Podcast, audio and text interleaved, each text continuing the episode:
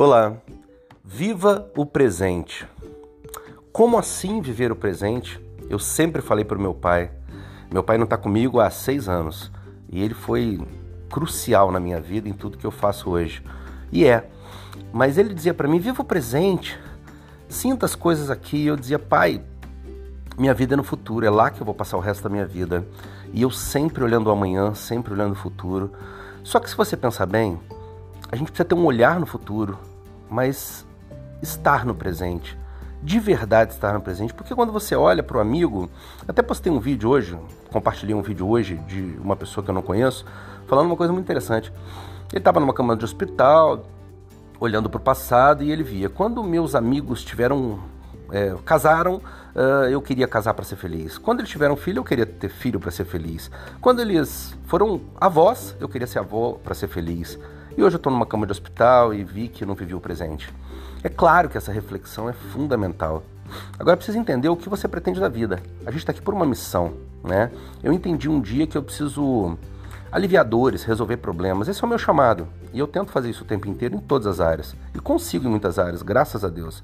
Mas o que eu quero te dizer é que o grande dilema, é, vamos dizer, dicotômico da vida, no meu entendimento, é viver o presente, sempre usando o passado historicamente para aprender para o futuro, mas também estar com o pé no futuro, porque, caramba, é lá, o amanhã é futuro.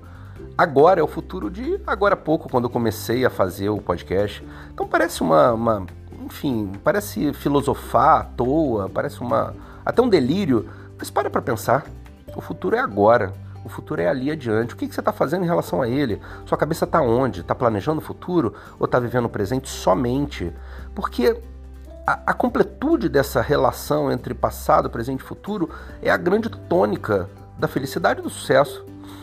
Pense bem: quem vive só de passado sofre, quem vive só de futuro sofre.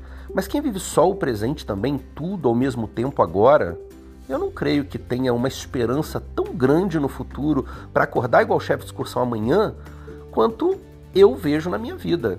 Eu vejo o futuro como parte do presente em construção.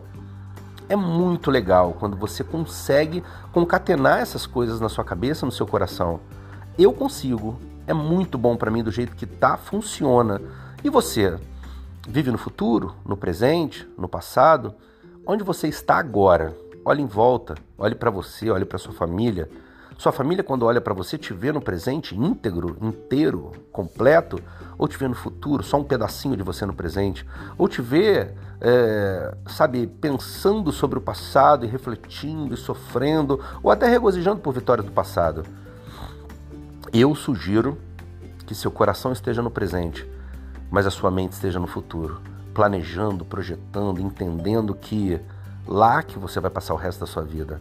Seu futuro, o futuro dos seus filhos, o legado que você vai deixar, tá lá, tá lá no futuro. Tá certo? O presente onde você recarrega as energias, onde você vive aquilo que no passado você plantou e você planta o que vai viver no futuro. Eu sei que acaba ficando confuso, essa questão temporal é realmente muito confusa, mas se você conseguir entender onde você está de verdade, onde você está querendo chegar, eu tenho certeza que você vai ser feliz como eu posso dizer que sou feliz, pleno e bem-sucedido naquilo que planejei. Tá certo? Fica a dica aqui. Deus abençoe seu futuro. Deus abençoe seu presente e que tenha sido bom o seu passado, para que você tenha memórias maravilhosas e possa projetar coisas incríveis para o futuro. Deus abençoe você, sua família, um fim de semana maravilhoso. Vai lá no nosso site lucianodepaulamentor.com.br. Uma alegria falar para você todo dia. Deus abençoe. Tchau, tchau.